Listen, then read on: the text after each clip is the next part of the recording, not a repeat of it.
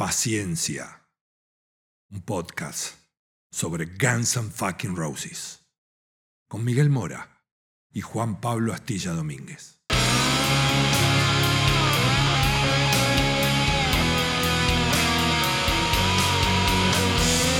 banda más peligrosa del mundo.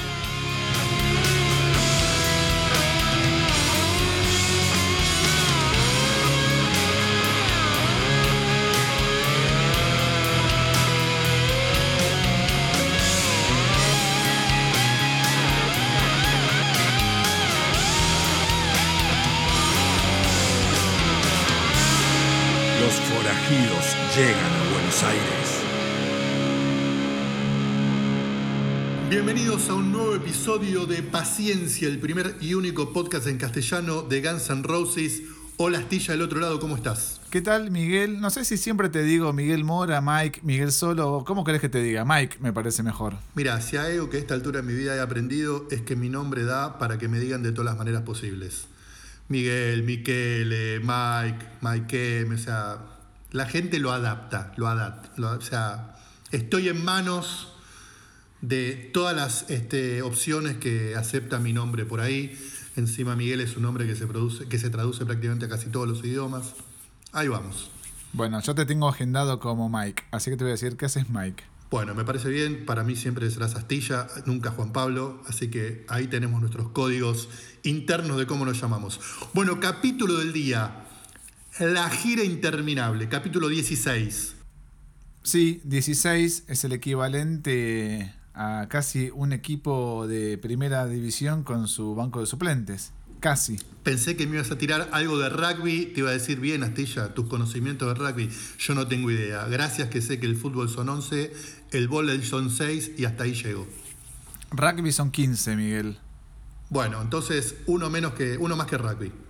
Ahí está, uno más que rugby. Y la gira interminable, si me decís eso, mirá, hace cuatro años no te hubiera respondido jamás que iba a ser el Not in This Lifetime Tour. Pero de eso se trata, Astilla. Hoy vamos a repasar un poquito, dar nuestros puntos de vista, algunos hechos así sobresalientes de esta gira que empezó allá a principios de 2016, que era la gira con bombos y platillos del regreso, entre comillas, porque se suponía que volvía a la formación casi original, finalmente terminaron siendo tres, pero que se extendió hasta inclusive lo que hubiera sido 2020, solo la frenó el COVID. Solo el coronavirus pudo ponerle un stop a esta gira de Guns N' Roses que ya hubiera cumplido prácticamente cuatro años ininterrumpidos. Sí, presumimos que va a continuar en 2021, al menos no han anunciado nada al respecto, y creo que se extendió en demasía. Vamos a explicar un poquito también por qué, vamos a hablar cómo se originó y cómo lo vivimos cada uno. Eh, vos tuviste la oportunidad de ver este tour fuera de la Argentina, yo tuve la oportunidad de verlo en la Argentina, en varias eh, locaciones de- de- del país, pero sí, eh, la verdad que la frase ya, el not in this lifetime, cuando la escuché, me causó mucha gracia. Bueno, vamos entonces al origen. Not in the Lifetime eh, toma el nombre de una declaración de Axel cuando salía de cenar con Lana del Rey, banco a Lana del Rey. No sé si me seguís en esta. Yo también este fin de semana vi un show en vivo en la televisión que la rompió, es una animal. Tiene un tema llamado Guns N' Roses. Banco, banco a Lana del Rey desde el primer disco, Born to Die, me parece una artista muy personal, que no la podés encasillar. La banco a Lana. Bueno, Axel salía de cenar con Lana en un restaurante de Los Ángeles, seguramente muy paquete. Lo engancha a unos paparazzis a la salida, año 2012, plena gira de Chinese Democracy. Y un, periodista ahí, este, atrevido te diría, se anima a tirarle la pregunta, Axel, ¿habrá chance en el futuro de una gira con los integrantes originales? Axel se ríe, se da vuelta y le dice, not in this lifetime, no en esta vida. Con eso, previo a las declaraciones que ya teníamos de Axel con respecto al sentimiento de sus ex compañeros de grupo, dijimos, listo, ya está, nunca más habrá chances de que Axel vuelva a compartir escenario con, con Slash, por lo menos. Cuestión que 2016 estaba todo listo, se ve que vinieron cocinando la, la situación durante el 2015 y se anuncia el regreso de Not in This Lifetime, la gira que volvía a juntar sobre un escenario a Slash, Duff y Axel. Sí, a ver, estoy citando un poco de memoria. Recuerdo que un medio sueco le preguntó a Slash en una entrevista informal, creo que al aire le preguntan, ¿estuviste hablando con Axel últimamente? O si tuviste algún tipo de contacto con Axel o algo vinculado al universo Axel. Y por primera vez en muchos años Slash dijo que sí, que había hablado o que alguien del entorno de Axel se había acercado a Slash y lo dejó como un halo de misterio. Y fue el primer disparador, ¿no? Es esa, esas este, cosas que suceden en el universo musical, que siempre que se rumorea algo, siempre hay un dejo de verdad. Puede ser que sea falso en el fondo, pero un dejo de verdad siempre hay. Y pasaron muy pocos meses, me parece, entre esa entrevista en el medio sueco hasta que se confirmó la reunión. Sí, me parece inclusive que hay tanto rumor y, se tejió tanto, tanto mito alrededor de cómo se gestó este regreso que da para otro capítulo. Hoy vamos a hablar directamente de la gira en sí, que se anuncia para el Festival de Coachella, que el Coachella no solo es un festival muy grande en Estados Unidos, que se, realizaba, se realiza en general en abril en el desierto de California, que además el festival tenía el valor agregado de ser el punto de reunión de muchas bandas que a lo mejor hacía rato no tocaban, estaban como en un parate o ya se habían separado, y ahí se volvían a juntar. Por ejemplo, este año se hubiera concretado la vuelta de Rey Against the Machine, que mediante el coronavirus frenó todo y no se concretó. Pero bueno, Axel, Duff y Slash y la cuenta de Guns N' Roses, a principios de 2016, postean en sus redes el clásico logo de la banda, ya no más el GNR con las estrellas rojas, sino el viejo logo de Appetite, con la imagen de fondo del desierto de Coachella. Y ese fue el indicador para anunciar que Guns N' Roses volvía con esos tres integrantes para dos shows en abril de 2016, con lo cual obviamente, ¿cómo se agitó el avispero, Astilla? Sí, ¿cómo te lo tomaste vos en ese momento, Miguel? Yo tengo que viajar cuatro años en el tiempo y te digo que me lo tomé de un modo medio tibio, por decirlo de algún modo, porque no sentí que haya tenido el recorrido suficiente Chinese Democracy como para pasar a este tipo de instancia. No quiero apelar a tu afición futbolística, pero yo lo tomé con mucha alegría, Astilla. Yo la tomé con pasión, me puso contento saber que Slash, Duff y Axel iban a volver a compartir un escenario, durara lo que durara. Lo que sí me acuerdo es, bueno, hay que aprovechar a ir a verlos en cuanto se pueda, porque no sé si esto dura un mes, dos meses, ni en pedo, ni en pedo hubiera vaticinado que iba a durar cuatro años como finalmente este duró y sigue estando activo esta reunión. Bueno, el único aliciente, digamos, de esta reunión, si no querés apelar a... ¿Cómo te, cómo te la tiré ahí? Eh? ¿Cómo, te tiré el tema? Son los de enfrente, los que tienen el pecho frío. Fue, con cariño. Son los de enfrente, los que tienen el pecho frío son amargos, Miguel. bueno. Yo la tomé con alegría, con pasión, agitando la bandera. Me acuerdo, estaba todavía en Dominicana. Me fui a la playa con la remera de Guns N' Roses. Estaba muy feliz del anuncio de Guns N' Roses otra vez este, con esos miembros que uno quería ver en el escenario. Sí, a ver, yo te digo una cosa también, así como te digo que lo tomé con cierta tibieza y con paños fríos, al mismo tiempo, eh, si creo que en el mismo mes de abril se da como la antesala de este show en Coachella que lo brindan en el Troubadour, que es el mítico lugar donde ellos habían debutado en el año 85 en vivo, donde se hicieron de un nombre en la escena de Los Ángeles. No solamente ellos, no sé, los Doors, por ejemplo, por citar una banda característica de Los Ángeles, a mi criterio la más emblemática de Los Ángeles. Pero bueno, ya tenía décadas el Troubadour antes de que Guns N' Roses pisara por primera vez su, su escenario. Ese show no me lo olvido más, en el Troubadour, que fue para una reducida capacidad. Sí, anunciado prácticamente horas antes, fue realmente guardado en secreto. Muy poca gente se enteró con anticipación como para ir a hacer la fila, porque prácticamente no, no había que sacar entradas anticipadas. Ibas hacia la fila, pagabas tu ticket y entrabas. Si estabas dentro de los 200 personas que entran a ese espacio, Sí, yo creo que menos, porque contando invitados, justamente Lana del Rey era una de las invitadas. Este, no, bueno, ese show en El Trubador fue un viernes, y recuerdo que ese viernes yo había eh, ido a un recital a, a a pasar música, y como muy pocas veces en mi vida, en este ejercicio de pasar música en un local, que a mí me encanta, estaba más pendiente de lo que se decía en Twitter acerca del recital. Me acuerdo estar, quedarme hasta altas horas de la madrugada en el lugar esperando a ver que alguien filtrara, a pesar de que no te dejaban entrar con los celulares, eh, había que esperar que alguien saliera del trubador y empezara a postear todo en Twitter y para mí fue una expectativa inmensa, me, empezaba, me empezaba a latir de corazón y tal vez un poco eso de que la decisión de que no se podía ingresar con cámaras es como que te, eh, te, genera más ansiedad, sobre todo en estos tiempos que vivimos. Sí, bueno, justamente eso y además eh, nosotros estábamos en Argentina, o por lo menos en Latinoamérica, el show en Los Ángeles, la diferencia horaria no ayudaba, porque la noche de Los Ángeles es la total madrugada este, en, este, en este continente. Entonces había que esperar como hasta las 3, 4 de la mañana como para que apareciera algo. Y sumado a esto que decís, no permitían celulares y demás. Pero me acuerdo que no tardó mucho en aparecer alguna primera imagen media robada, fuera de foco, este, no muy profesional obviamente, pero se pudo ver eh, la primera imagen de Slash junto a Axel y, Duff en el escenario del Troubadour. Ese fue el puntapié inicial. Después se agregaron dos fechas que se anunciaron para Las Vegas, para estrenar el Arena, el T-Mobile creo de Las Vegas. Con lo cual, antes de esa primera fecha que se había anunciado con voz y platillos de Coachella, tuvimos tres shows de Guns N' Roses con esta reunión. El del Troubadour y dos de Las Vegas. Sí, pero al mismo tiempo, así como fue un show sorpresa y si querés, como una devolución de gentileza a esos primeros fans y ese lugar que los vio nacer.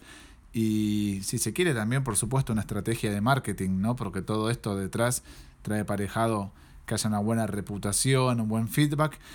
Al mismo tiempo fue, por lo menos para mí, decepcionante porque hasta ese entonces la reunión había sido anunciada del mismo modo en que se anuncian las cosas en el universo Guns N' Roses. Como se puede, así, tirado los pelos. Y no había habido una foto de la formación, no había habido una gacetilla de prensa propiamente dicha, no había habido un posteo bien diseñado o un flyer bien diseñado anunciando qué iba a suceder.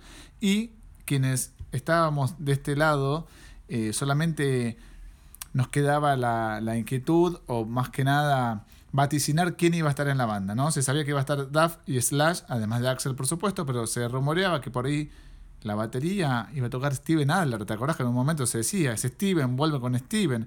Easy de invitado. Bueno, la cuestión que después del show de Trovador corroboramos que Frank Ferrer eh, seguía en la batería. Al día de hoy, el batero más longevo en la carrera de Guns N' Roses. Richard Fortus en la guitarra rítmica, al día de hoy el guitarrista rítmico más longevo en la carrera de Guns N' Roses, y se sumaba una tecladista adicionalmente a Dizzy Reed, que es Melissa Reese, a quien le dedicamos el episodio número 6. Sí, de hecho lo de Melissa es porque creo que Chris Pittman mandó un tweet eh, no muy feliz, se hacía el canchero, no, me acuerdo bien qué dijo, pero se mandó un moco, se fue al pasto y ahí lo volaron pero no es que ya eh, la idea era que estuviera Melissa. Se mandó un moco, lo volaron y ahí hubo que llamarle apuradas a Melissa. Eso, como bien decías, contamos un poco la cocina en el capítulo de las chicas de Guns Roses. Pero bueno, para hacer un, resumen y no ir paso por paso, porque no era la idea del capítulo. La gira empezó con esos primeros este, shows, Troubadour, Las Vegas, Coachella, y siguió hasta este 2020. Por este 2020 llegaron a dar dos shows uno en Estados Unidos y uno en México. Cuestión que en estos cuatro años, ¿sabes cuántas fechas dio Guns N' Roses con Not in the Lifetime? 177, 177 fechas, Astilla. Y se ha transformado en la tercera gira más este, redituable en la historia de la música.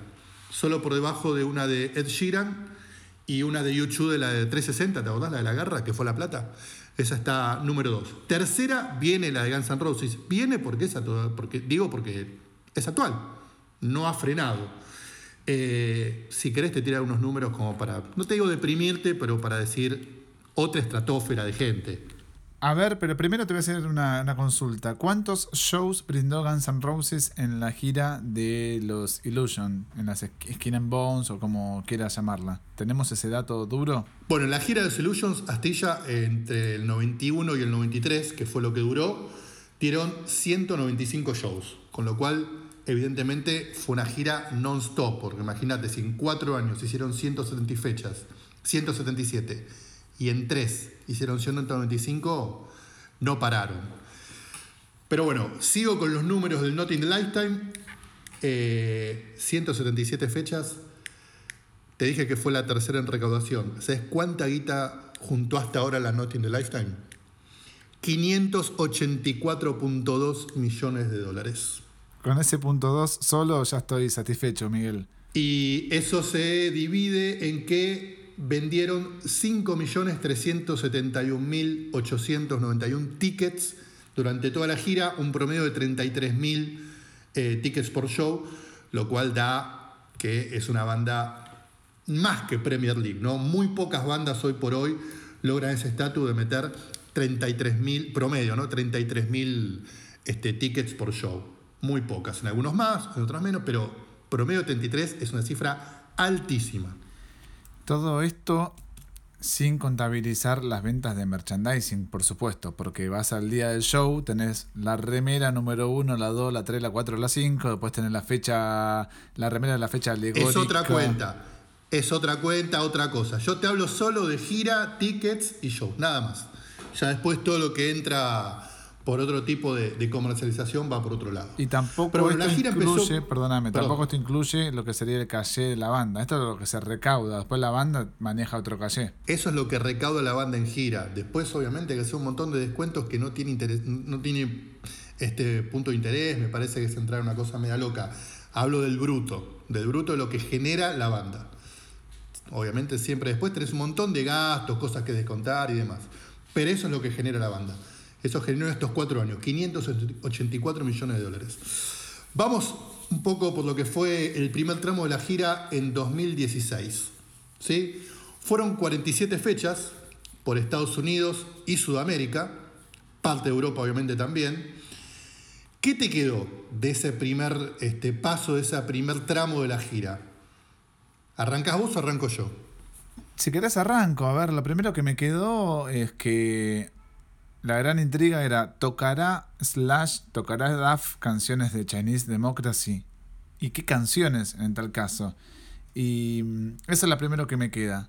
Lamentablemente, para mi gusto musical y para mis oídos, no tocan las canciones que yo hubiera querido que toquen. Más allá de Better, que sí me gusta, me parece bien, pero me hubiera gustado un Madagascar, unas canciones por ahí un poquito más climáticas. Si bien hacen This I Love, pero This I Love es un tema también casi 100% de Axel, o sea que, el aporte que puedan hacer ellos dos no, no, no es bastante perceptible por lo menos.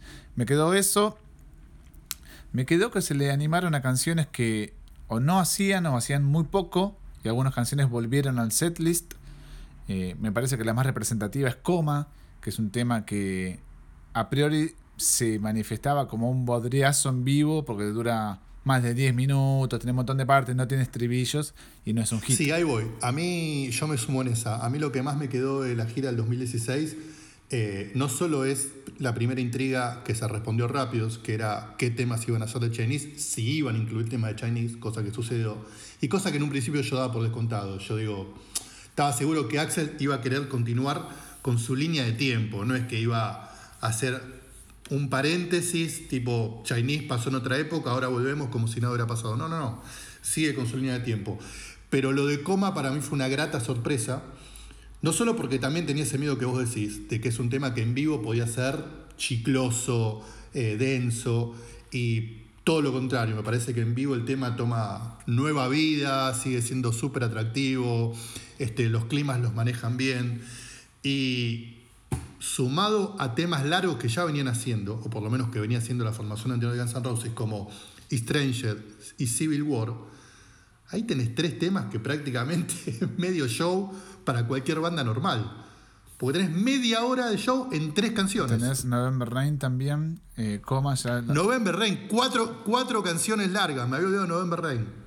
Y depende del día que los encuentres a Rocket Queen y Paradise City. Ahí ya tenés, con seis temas, ya tenés este, una hora y media de show, básicamente. O sea, entre la zapadita, eh, los interludios, lo que vos quieras. Y bueno, ¿qué más me quedó? A mí también, espera, me sumo con que Axel había vuelto bien. Yo te iba a decir que volvió mal. No, a mí me gustó, sobre todo el primer tramo. El primer tramo. El primer tramo me pareció que estaba bien. Supongo que a lo mejor ayudaba el hecho de que estaba sentado, porque no comentamos un episodio bastante particular, pero no menor, y es que en aquel show del Troubadour, en un salto se fracturó el pie y tuvo que hacer todo el primer tramo de la gira, por lo menos el primer mes y medio, sentado en el trono de Dave que se lo prestó gentilmente. Entonces ya los shows de La Vega, los shows de Coachella, los primeros de la gira los hacía ahí sentado, donde obviamente le daba menos exigencia física. Sí, eh, también no mencionamos que se dio esa casualidad que en otro momento decís, justo en este momento anuncias esta, esta noticia, que fue que Axel cantaba junto a ACDC, reemplazando temporariamente a Brian Johnson. Por ende, eh, fue una gira que interrumpió un poco, si se quiere, eh, el tramo de, de Guns N' Roses. Por eso ese primer semestre es como que hacen pocos shows, cuarenta y pico, dijiste vos. 47 en total. 47, claro, porque estuvo muy abocado a ACDC. Claro, hicieron un primer tramo, hicieron un primer tramo, Axel va a ponerse... A Europa. Claro, va a hacer el tramo ese con ACDC y después retoma la gira, que inclusive es la que lo lleva a Sudamérica. Bueno, eh, viendo a Axel cantar en ACDC, la verdad que lo había visto en muy buena forma, cantando esos temas que son muy agudos, a pesar que tiene una voz media de como carrasposa, si se quiere, Brian Johnson lo reemplazó muy bien. Y me parece que a medida que fue pasando la gira, fue un poquito eh, en, deter- en deterioro su performance vocal. Después otra cosa que me quedó, es que esto me hago cargo, es que Frank Ferrer para mí no está a la altura de la banda. eh, no es un baterista del, del timing, del golpe de, que Guns N' Roses requiere. Y la banda lo sufre en vivo. Yo voy a ver a Guns N' Roses y ya sé que la batería no va a estar a la altura de las circunstancias, por lo menos para mi oído. De nuevo, es un tipo que toca muy bien, grabó más de 100, 200 discos, es un sesionista increíble. De hecho, grabó Chinese Democracy, pero por ahí es más un baterista para ese, para ese tipo de música, ¿no? Programada, con bases con sequencers, teclados, eh, una cuestión, si se quiere, más industrial. Pero en lo que refiere al beat musical, al ritmo y esa estirpe de batero de rock and roll, para mí no está a la altura. Y lamentablemente cuando lo fui a ver tanto en el Estadio Monumental en Buenos Aires, en el Estadio River, en la cancha de Rosario Central, en, Rosario, el show sufre a consecuencia de Frank Ferrer. No así de Richard Fortus, que Fortus me parece que adopta ese perfil bastante, si se quiere, bajo perfil. Eh, es como que deja en primera instancia a Slash y a Duff que se luzca en el recorrido en el escenario, pero el tipo siempre está ahí tirando notas y sabes que está aguantando el equipo, que la base rítmica es, es- es sólida. Pero Frank, lamentablemente para mí no, y, y se le nota, es un batero que no tiene el golpe para Guns N' Roses. Y la verdad que es un elemento que no puedo quitar cuando tengo que pensar en la actualidad de Guns N' Roses y las pocas ganas que a veces me da de que ir a verlos en vivo. Epa, fuerte. Bueno, a ver, a mí tampoco me vuelve loco el, el talón de Aquiles en vivo que tiene Guns N' Roses, que es Fran Ferrer, por lo menos para el grueso de los fans, pero tampoco me molesta tanto. No es algo que realmente me conflictúe a la hora de disfrutar de Guns N' Roses en vivo, pero entiendo esto que decís y, de hecho, nada, como decía, compartís y y haces comunión con un montón de gente. Más allá de eso, me parece que en vivo la banda está muy bien. Me parece que terminó de ensamblarse a medida que iban pasando las fechas. Y otro interrogante que también se me despejó enseguida es que me parece que esta nueva formación supo resolver bien los temas de Chinese. Me parece que los temas de Chinese sonaban bien y hasta tenían otro tipo de vuelo, porque obviamente Slash es un guitarrista muy distinto a los que grabaron Chinese. Pero me parece que también, a, través de que fueron sucediéndose los shows, supo encontrarle la vuelta. E inclusive unas cosas que me gustó mucho en ese primer tramo de la gira es esa especie de, de interludio instrumental que hacían previo a Better. Me parece que estaba muy bien como la banda ahí empezaba a encontrar el, el clima para arrancar con uno de los temas más fuertes de, de Chinese. Pero bueno, yo creo que 2016 no nos vamos a detener ni en el show de Argentina ni nada de eso, será parte de otros capítulos. eh, pero es lo que nos dejó sumado, sí, ahí, me parece que tenemos que hacer un pequeño stop en Argentina, que es que en algunas fechas, no solo las de Buenos Aires, tuvimos la presencia de otro integrante original. Con lo cual, en esa gira de reunión de 2016, se produce por primera vez, después de muchísimo tiempo, la unión de cuatro integrantes originales de Guns N' Roses arriba del escenario. Porque Steven Adler se sumó en unas cuantas fechas. Sí, en Estados Unidos y dos en Argentina. Eh, tanto el viernes como el sábado. No me acuerdo qué temas tocó. Siempre, creo que May Michelle una y nada, ahí que la gente después nos responda. Yo no estuve en el show de Argentina, con lo cual lo tengo menos en la cabeza. Pero igual, más allá de qué temas haya tocado, bueno, me olvidé. lo que sí me parece que dejó un pequeño gustito amargo es qué poquito. Digo, lo tenés a Steven Adler, lo haces subir, nunca tocó más de dos temas. Dos o tres temas como mucho. Dos en Estados Unidos y uno acá cada noche. Y lo que no me gustó es que acá se le ponía Duff al lado como diciendo te vas a mandar a una cagada, te estoy observando y más vale que toques los temas como se tienen que tocar. Para mí lo reexpuso, o sea, si ves, no sé si hay imágenes de este show o lo que estoy diciendo, se le puso realmente al lado de la tarima batería, mirándolo, comenzándole, no te mande ninguna, que es un solo tema y no pifes. Y la verdad es que el tipo no pifió. No creo que sinceramente esté para bancarse tres horas de show, ni siquiera lo veo tocando temas de Chinese Democracy, ni tampoco creo que sea la idea, pero me parece que el agregado estuvo bueno, por lo menos en Argentina, y que no lo repitieron, ¿no? O sea, lo llevas a Steven, está bien, es un costo, ¿no? Llevarlo con el avión, andás a ver cómo se comporta, las cuestiones internas, pero no hubiera estado mal, ¿no? Hacemos, che, dos temas de Appetite, vení Steven, y va a ser lo más cercano que vamos a tener de, de ver a la formación original, por lo menos hasta el día de hoy, fue lo más cercano. Desde el año 93 hasta el día de hoy fue lo más cercano. Exacto. Bueno, ya te pasar al año 2017, donde la banda con el motor mucho más aceitado y en marcha, se manda la seguidilla de 83 shows. El Not in the Lifetime ya ahí vuelve a, a pasearse por casi todo el planeta. Y el setlist sufre pocas modificaciones, pero una sustancial, que fue justo una de las que hablamos en el capítulo anterior, que es, se produce la, la muerte, el suicidio de Chris Cornell, y la banda decide incluir Black Hole Sun, que como dijimos llegó para quedarse. Nunca más prácticamente salió del setlist. Pero fue lo único, después no hubo muchas, muchos otros agregados ni diferencias en comparación a las 47 fechas previas que tuvimos en 2016.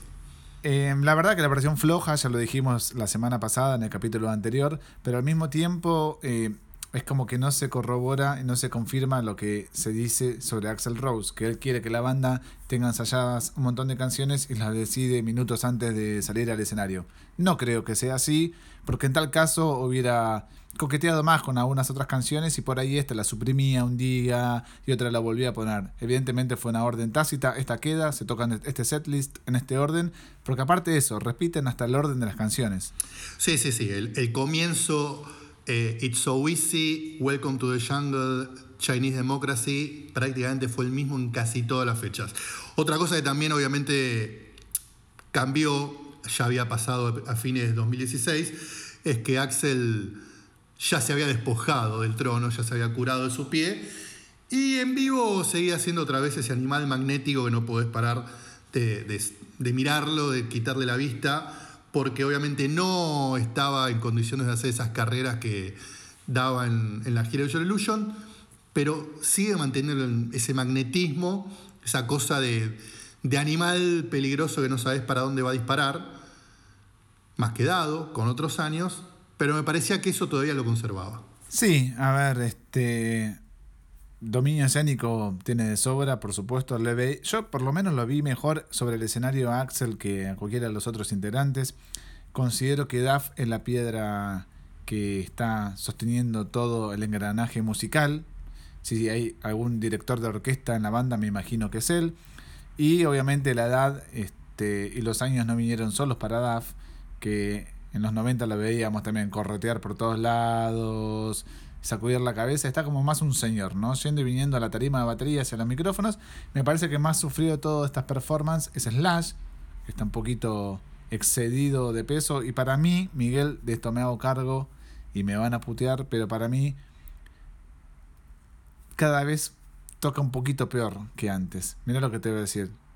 No te acompaño, las puteadas a Juan Pablo Astilla Domínguez. Para mí Slash mantiene el mismo nivel de calidad y de guitarrista superlativo de siempre. La verdad que no, no veo ahí que haya un deterioro en, en, su performance.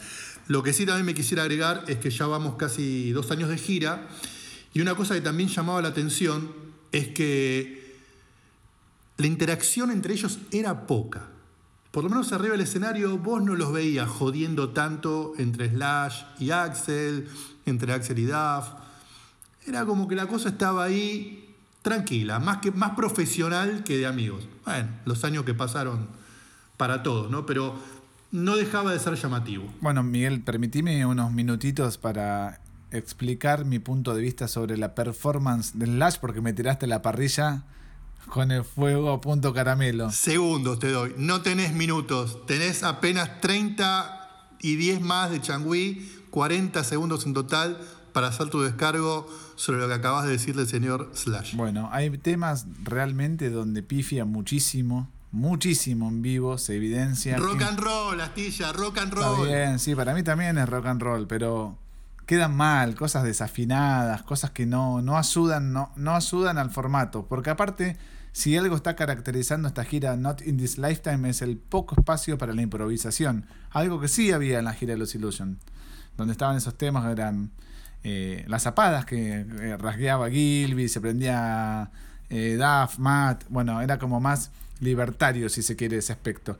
Slash para mí está más compenetrado en tocar rápido que en tirar notas como supo tirar en algún momento. Pero es mi impresión, capaz que me equivoque y la verdad que no soy un gran guitarrista como para andar observando técnicamente a un tipo como él, mucho menos. Pasamos al año 2018, ahí ya bajan un cambio, 29 fechas en total, y creo que fue en Inglaterra, al principio de esa gira, de ese tramo de la gira, primera sorpresa.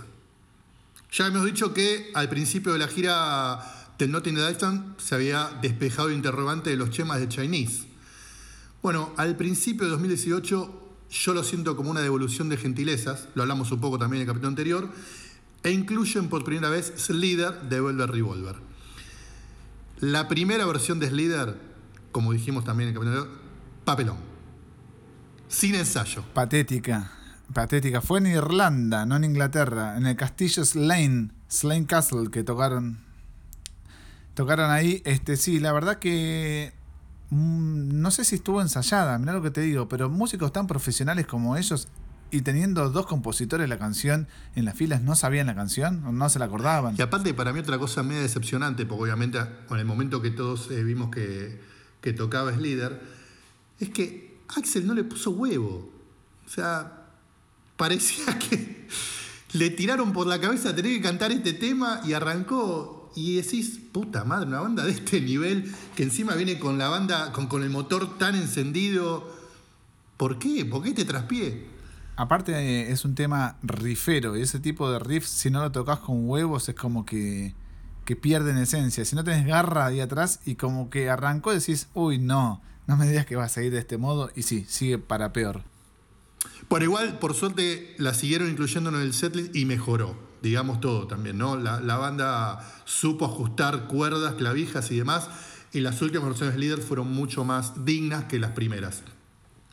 Pero... Sí, no, perdón, y no deja de ser sorprendente que si en la mesa de chica de negociación le dijeron, Axel, queremos meter un tema de Velvet, haya sido justamente y literalmente una, la misma siempre, o sea, no hubo lugar para decir, che, mira, va un Falling to Pieces en lugar de yo la pensé esa. Igual me parece que Fall to Pieces no da. Para Axel no da. Prefiero un Set Me Free a lo mejor o un She Kicks Machines. Pero Fall to Pieces lo que pasa, claro, también entiendo, fue uno de los grandes éxitos de Revolver y es una, una banda que gira a nivel masivo y tenés que meter temas que conozca la mayoría de la gente que te va a ver. Bueno, Set Me Free, de última no mencionaste ninguna del disco Libertad que pasó, ese sí es uno de los discos más intrascendentes. Sí, te Ah, sí, Bill Chris Machine, pero es un tema intrascendente. Hoy no me estudiaste una no, mierda, perdón. y eso que estoy tomando mate hoy, ¿eh? No, no, me parece. Como arrancaste, creo que estás con más ganas de hacer el podcast de The Door que de Guns N' Roses. ¿Qué pasa, Astilla? Cuando quieras el de, de Doors, Miguel, cuando quieras. Bueno, ya a esta altura, 2018, empezaba el comentario en el fandom Guns N' Roses de muchachos, cambien el setlist, muchachos, temas nuevos, muchachos, tantas canciones de User Illusion que se extrañan, que nos encantaría escuchar en vivo, que de hecho antes las hacían, pero nada. Llegamos al 2019, cada vez menos fechas, este año fueron 16, estamos hablando del año pasado, pero tenemos dos agregados. Primero, para mí, una canción muy esperada, una canción que realmente tenía muchas ganas que hiciera en vivo, que fue Locomotive. También, hasta ahí, no, o sea, no súper ajustada, pero fue digna. No sé si en esto coincidís o tenés algo que aportar sobre Locomotive, que sea, que sea potable, Astilla, que sea positivo. Venís tirando piedrazos desde que te despertaste. No está a la altura de la versión del disco. Está bien, pero en vivo estaba bien. Por lo menos lo que escuché yo. Sí, está bien. Sí, sí, sí. El problema grave fue cuando incluyeron otra canción, debut para el Not in the Lifetime, que también era bastante esperada. Y me refiero a Dead Horse. Otra versión que decís, ¿qué hicieron? ¿La escuchaste? La primera que la ejecutaron. La primera versión de Dead Horse parecía que estaban tocando un tema de otra banda y que habían escuchado media vez cada uno. Aparte hay una versión fílmica que está dando vueltas en YouTube donde Duff se acerca a Slash para decirle estás tocando cualquier cosa. Y Duff también está tocando cualquier cosa. O sea, están todos cruzados. O sea, nadie sabe cuándo entrar. Están todos cruzadísimos.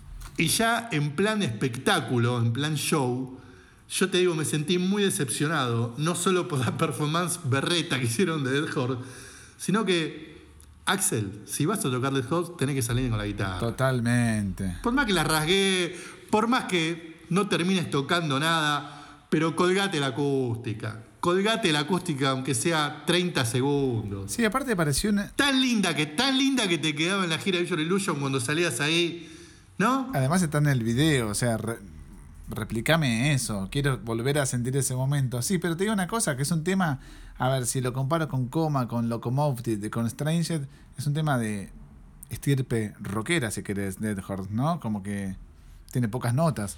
Facilongo. Yo, yo no soy músico, pero entiendo que para cualquiera que más o menos tenga dominio instrumento, tema facilongo. Sí, aparte, bueno, No es coma, claro. tendrá unos rebajes, si querés, unas partes más calmas, pero a nivel de casi ensayarla en público, como que me costó terminar de verla, yo no lo podía creer. Eh, me sorprende que, que haya sido así. Porque estamos hablando aparte de músicos que esto no es joda, son músicos que le, le pasás una canción a los cinco minutos antes de subirse al escenario, le decís, escuchá esto, lo tenemos que hacer dentro de cinco minutos y lo hacen perfecto en su gran caso. Sí, no, no, no, no sé si son, no, no creo que sea el caso de oído absoluto como Charlie García, pero no están muy lejos de eso.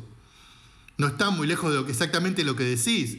Que vos le tirás cualquier cosa, a menos que sea, no sé, Opus 14 de, Vivaldi, pero tirás cualquier canción del ámbito de, de la música rock y la sacan de taquito, de taquito. Mira, te voy a poner un ejemplo para que se entienda, es un poquito un chismerío también. Ray Lucier es el baterista de Korn, es un baterazo, si lo viste tocar es un baterazo. Bueno, al tipo, una vez, eh, contado de primera mano, tenía una gira, vuelve la gira de Korn, lo agarran en el, en el aeropuerto, le dicen, che, hay un show benéfico, hay que tocarnos covers, te copás, esto que el otro es urgente, ya. Dale, le dan un iPod en una hora, trayecto de aeropuerto al recital, el chabón tocó perfecto. A ese nivel de músicos estamos hablando, de tipos que ya tienen la mentalidad en esto. Es como que le des a un futbolista la pelota para hacer jueguito, básicamente. Acá no puedo creer que no hayan este, estado a la altura los mismos tipos que compusieron la canción. Porque si vos me decís Fortu, bueno, Fortu no hizo la tarea como yo. O Frank Ferrer, que está ahí medio a los tumbos a veces, bueno, dale, se la dejo pasar. Pero ni Slash, ni Duff, ni Axel sabían en qué tema estaban. No, sí, no se entendió. No se entendió por qué salieron así a la cancha a tocar Dead Horse.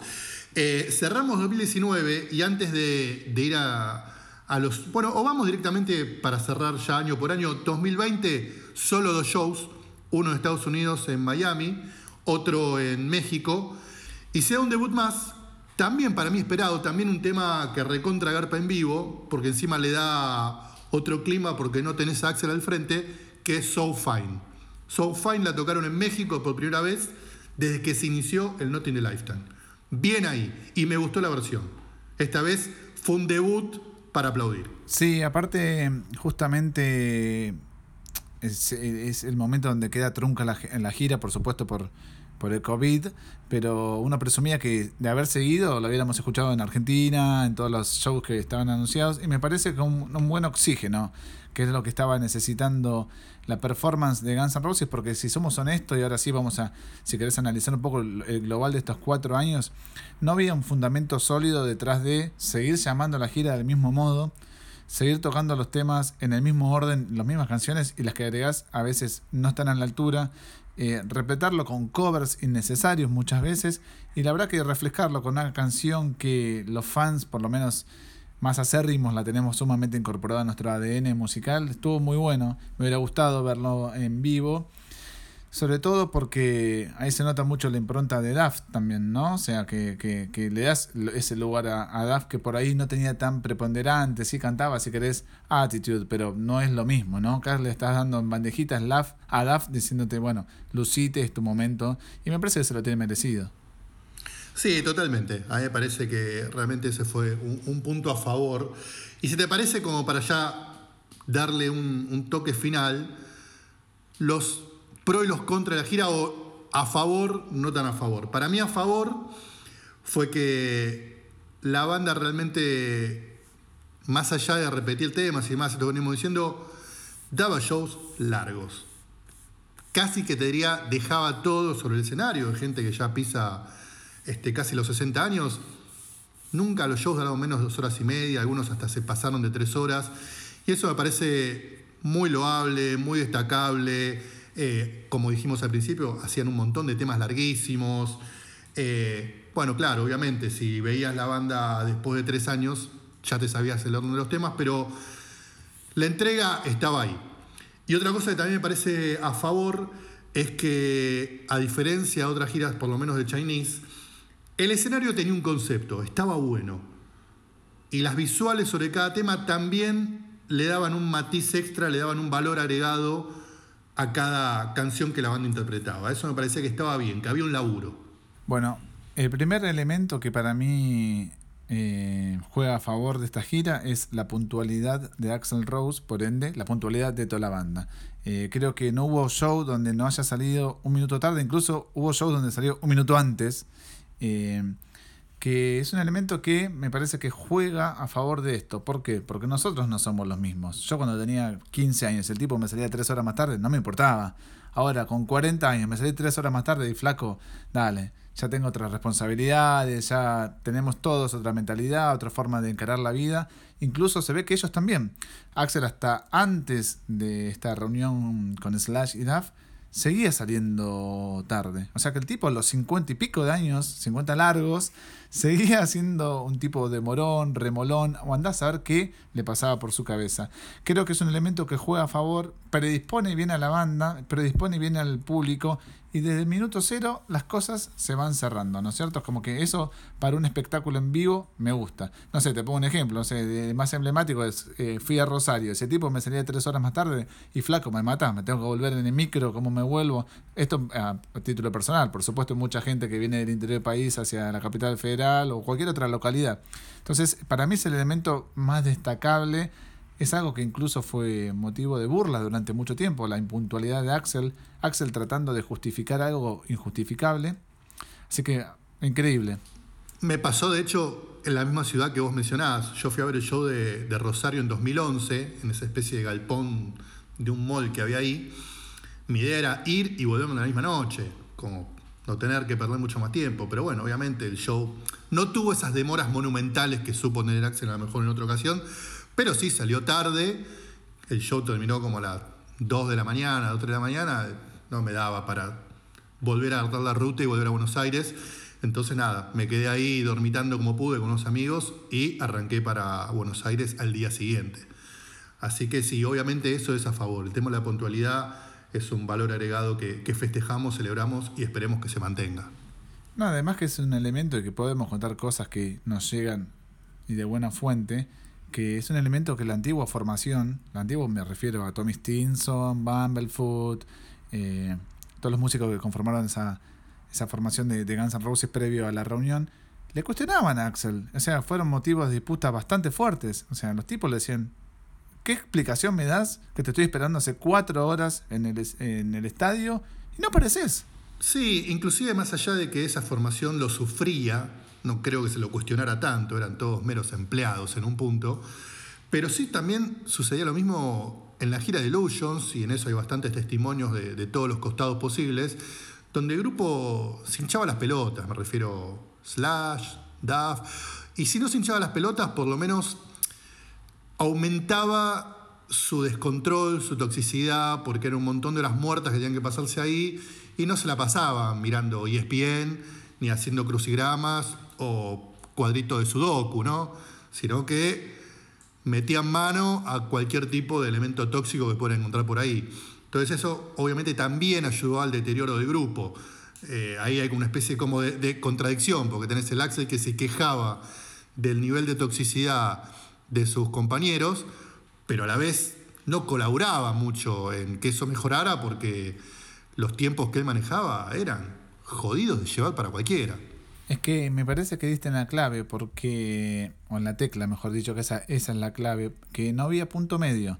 Era o te bancas esta impuntualidad y te pones a escabiar o haciendo cosas tóxicas, o te vas, como hizo Easy. Dijo, esto no lo banco más, no lo quiero en mi vida, me voy. No había un punto medio donde decías, bueno, que por ahí la de Gilby es la más cercana o más conciliadora entre los dos puntos, como me banco dos años de mi vida a este ritmo y me, lo desprendo.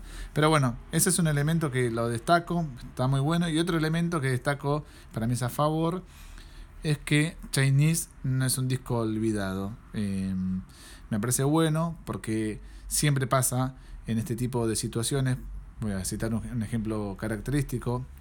Red Hot Chili Peppers eh, vuelve a, a, a juntarse con John Frusciante, el guitarrista que grabó Blood Sugar Sex Magic, Mother's Milk para la época de Californication, y se olvidan de repente del disco One Hot Minute que habían grabado con Dave Navarro. Entonces me parece que eh, a pesar de, contar con, con, figuras de peso y rockstars como son Duff y Slash, que los tipos hayan dicho, ok, dale, tocamos Axel 3, 4 canciones, ¿cuáles querés? Me parece que eso siempre juega a favor. Bueno, para cerrar hicimos una pequeña convocatoria en nuestras redes sociales preguntándole a la gente qué opinaba sobre esta gira para armar un poco de interacción y ver un poco qué opinaba la afuera, ¿no? la gente que nos escucha. Yo acá tengo un par, no sé si querés que arranque yo, que arrancas vos, Astilla. Lo que vos quieras, porque yo tengo un montón, montón. Bueno, yo voy rapidito con un par. Diego Torquete dice que hayan tocado temas de Chinese y la dupla Slash Fortus. Bien, uno que rescata esa nueva dupla guitarrística en la vida de Guns N' Roses a partir de Not in the Lifetime.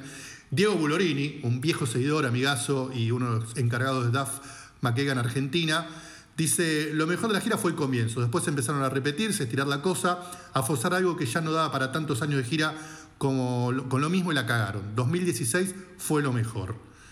Germán Romero y Edu Luján, los dos dicen lo mismo. Haberlo visto Steven, aunque sea un rato, las dos primeras fechas en River. Martín Seba dice, creo que lo mejor fue dejar a Richard Fortus en la banda, está muy en la altura de las circunstancias, es algo que mencionamos, que el tipo se acopló bien, se ve que cayó bien. Eh, Esteban Tomasi dice, Duff y Melissa, eh, Emma Rodríguez, los estadios llenos de distintas generaciones, eso es cierto, ¿no? Se, se vio mucho. Eso está bueno, sí, eso está bueno, porque bueno, obviamente como sucede con una banda ya con tantos años, y que agrande el mito, y como siempre decimos para nosotros, y casi de manera este, irrefutable, la última gran banda de rock and roll, sucede eso, ¿no? que los primeros fans ya están grandes, tuvieron familia y pueden ir con sus hijos. O generaciones que escucharon, leyeron sobre el mito de Guns N' Roses, pero nunca habían tenido la chance de verla en vivo, y con esta gira se pudieron dar el gusto. Eh, Chelístico dice cuando tocaron Paradise City con Dave Grohl, bueno, Dave Grohl... Eh fue uno de los invitados eh, en esta gira. El Trifi dice a que haya tres miembros originales, eh, mucha gente mencionando, Miguel, lo que vos dijiste, lo del re reencuentro con Steven Adler, Eh, Galleta dice que se empolvaran varios temazos, que se animaran a hacer cosas del Chinese Democracy. Tengo varios más, si me das unos segunditos, por favor. Seba Basas dice: Lo que más me gustó fue ver cómo se reactivó la química entre Axel y Slash. Sin dudas, algo único. Eh, a ver, Algeri Ángel. Eh, para, los, para los que no los pudimos ver en el 92 y 93 que hayan tocado en River en el 2016 significó bueno, se me perdió el mensaje. Bueno, es eso, ¿no? Que la gente que no lo pudo ver en su momento está este, excitante de esto, como muy pendiente. Y quiero otros comentarios más. Ricardo Meister. Eh, es, es, ese te lo puedo. O sea, fue un diario mojado. No se entendió No se entendió nada, ¿no? Porque estoy buscando el mensaje. Dale. Bueno, Cololí dice escuchar Slash tocar canciones del Chinese, más allá de los pifies, mira, ahí te, te, banca vos. No me importa, fue épico. Que salgan algunas canciones medias olvidadas como Dead Horse, como Coma, Locomotive, sin duda hay otras que aún no se animaron o que no toquen temas nuevos. Cristian Acevedo, lo que menos me gustó fue que falten Easy y Steven. No se pudo dar, eh, Cristian. Iván Inverti, Los Bien Rosario y Slash es el 60% del show de Guns N' Roses hoy. Mira, ese es uno de los que te va a putear, Astilla, ¿eh? Acordate ese nombre, Iván Inverti. Nuestro querido Soy Leo Ferri, así lo pueden seguir en las cuentas de Instagram, dice, la variadísima lista de temas, obviamente está siendo irónico Leo porque no variaron nada.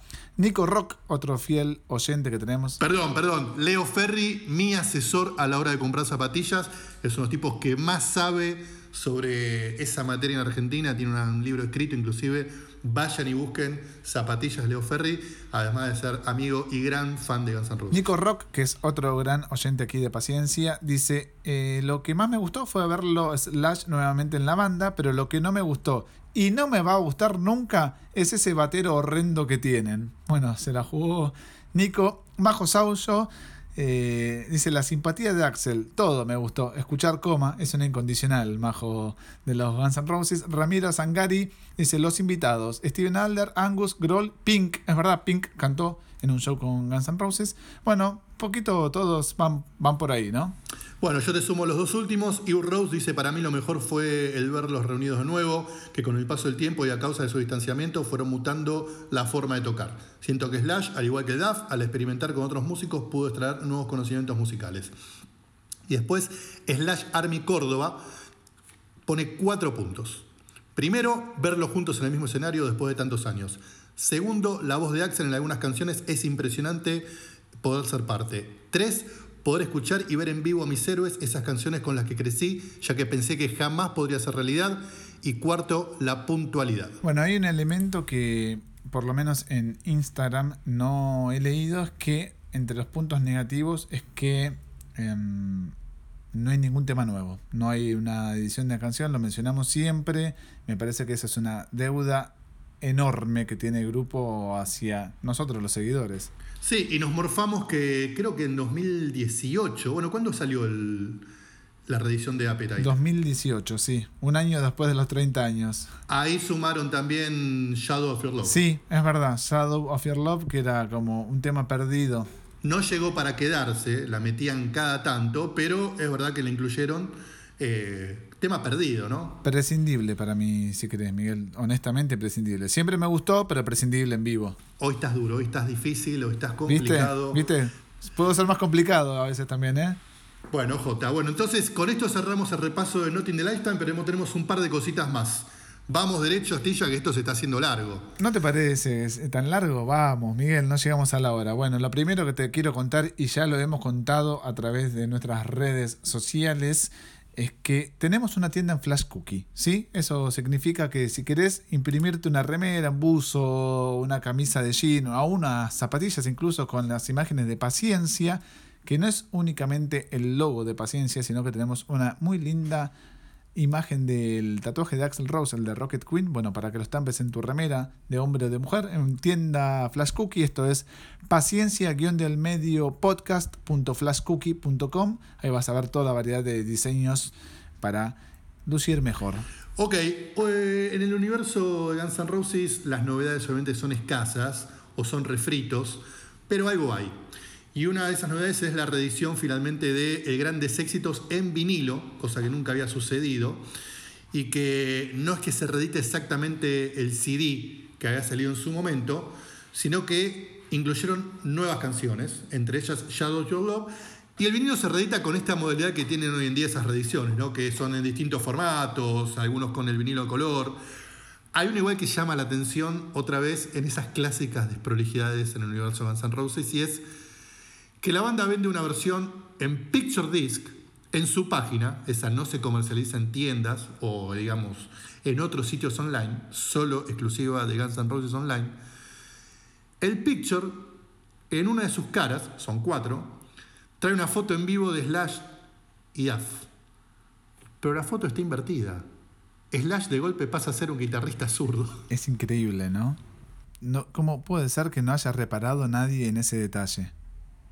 No sé si fue un error de diseño en la, página web o definitivamente habrá sido un error al momento de imprimirlo en el, en el disco, ¿no? Pero si es así, más que objeto de colección es un objeto de papelón.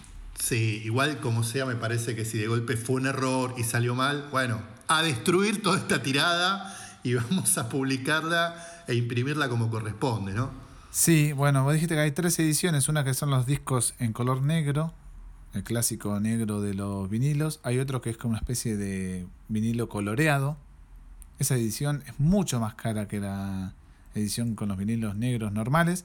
Y después está la Picture, que es obviamente lo conseguís ahí en la, en la tienda de Guns N' Roses. Viste que la tapa no es la misma que salió en su momento de grandes éxitos. Está alterada un poquito, un poquito modificada, el diseño los colores. Y por primera vez no se edita en CD. Se edita únicamente en vinilo, doble, directamente. Em, todo un síntoma ¿no? de los tiempos que estamos viviendo. Me parece que están sepultando el CD y acá en San Roses ya lo está sepultando definitivamente. Sí, bueno, eso es signo de los tiempos. Pero bueno, queríamos comentar esta novedad a nivel ediciones en el mundo de Guns N'. Y si te parece, cerramos con una, te diría perlita, o por lo menos algo que a mí me, me gustó mucho en su momento y que también Hoy ve edición oficial, ve la luz en edición oficial. No me refiero a algo exclusivamente de Guns N' Roses, pero sí que los toca de cerca. Sí, me parece bien. A ver si te estoy olfateando, veo por dónde vas. Año 89, 1989, los Stones vuelven al ruedo después de unos años de parate, de peleas internas y demás.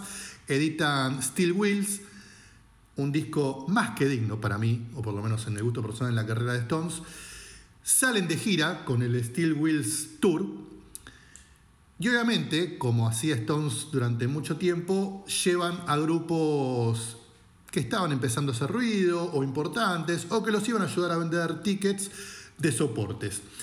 Vamos a hacer la cortita. En su para por Los Ángeles suman a Guns N' Roses durante cuatro fechas, mucho, mucho ruido, mucho quilombo. Inclusive en una de esas fechas es donde Axel dice que se va a bajar o va a terminar la banda si alguno de sus miembros deja de bailar con Mr. Brownstone. Hay otra banda más que tocó en esa fecha de Los Ángeles, que era el soporte oficial. Living Color. Exactamente, que era el soporte oficial de los Stones en esa gira, debido a que Jagger supuestamente había sido el descubridor de la banda. Sí, y que también causó un montón de quilombo porque era pleno momento de One in a Million, entonces los Living Color no querían saber nada con una banda que era tan despectiva en una de sus canciones para la comunidad afroamericana. Pero bueno, no vamos a detenernos tanto en eso. Cuestión que los ahí, ahí los Stones conocen a Guns N' Roses. A fines de ese año, en diciembre del 89, hacen un show en Atlantic City en una modalidad bastante nueva para ese entonces, que era el pay-per-view, para Estados Unidos, acá no existía y apenas existe hoy, que es donde vos pagas para ver algo en directo, en exclusiva, y era ese show de Stones del 19 de diciembre del 89.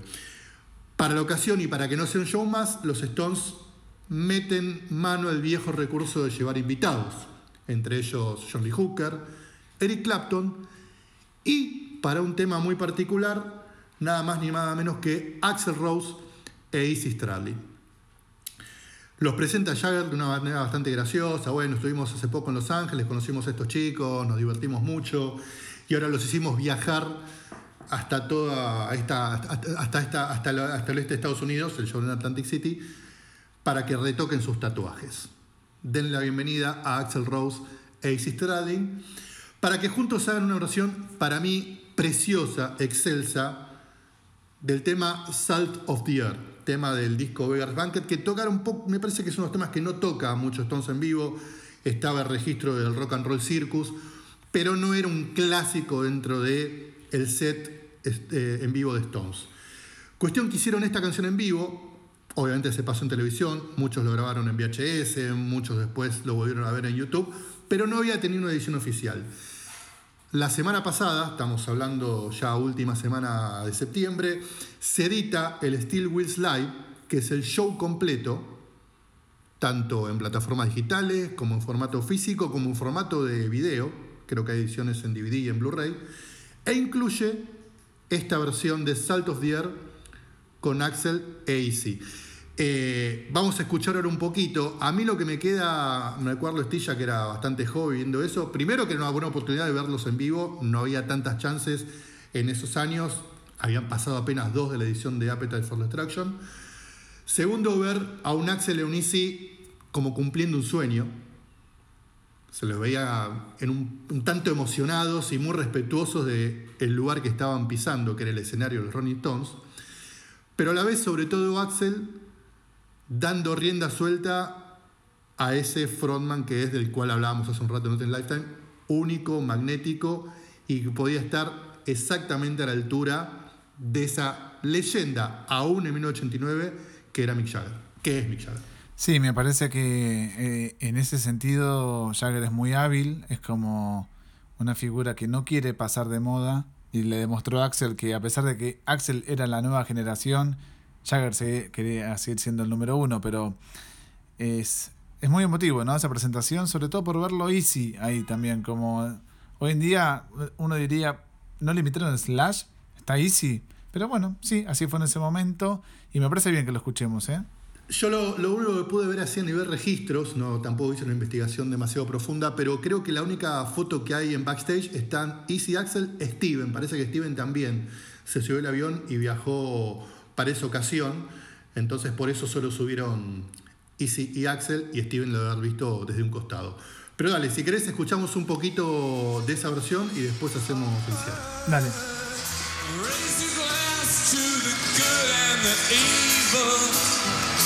Let's drink to the salt of the earth.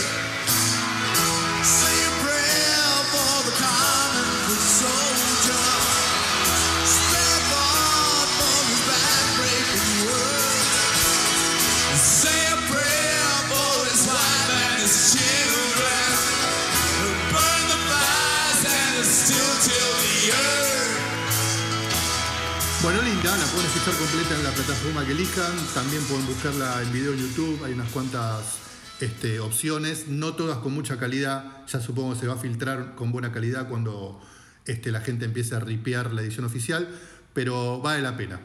Hasta acá llegamos a ti ya con el capítulo 16. Eh, agradeciendo siempre, siempre a nuestro gurú Rama Vega por sus manos mágicas a la hora de editar esta charla eterna que tenemos entre vos y yo. También agradecemos a la gente de Filtros Argentina.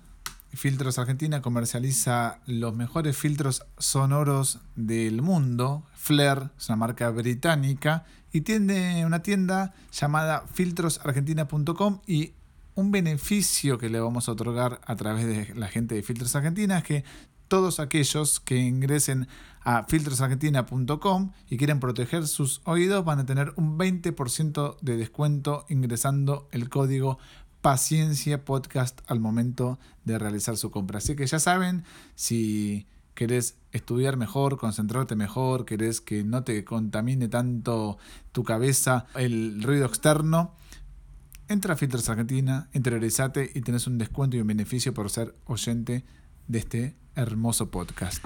Bueno, nada, con eso cerramos. Eh, nada, agradecimiento rapidito a toda la gente que se copó hace unos días y participó en el concurso que hiciste en vivo y uno se ganó un vinilo de Guns N' Roses, nada mal. Eh, y nos encontramos dentro de poco con un nuevo capítulo de Paciencia. Dale, Mike, te mando un abrazo. Otro. Adiós.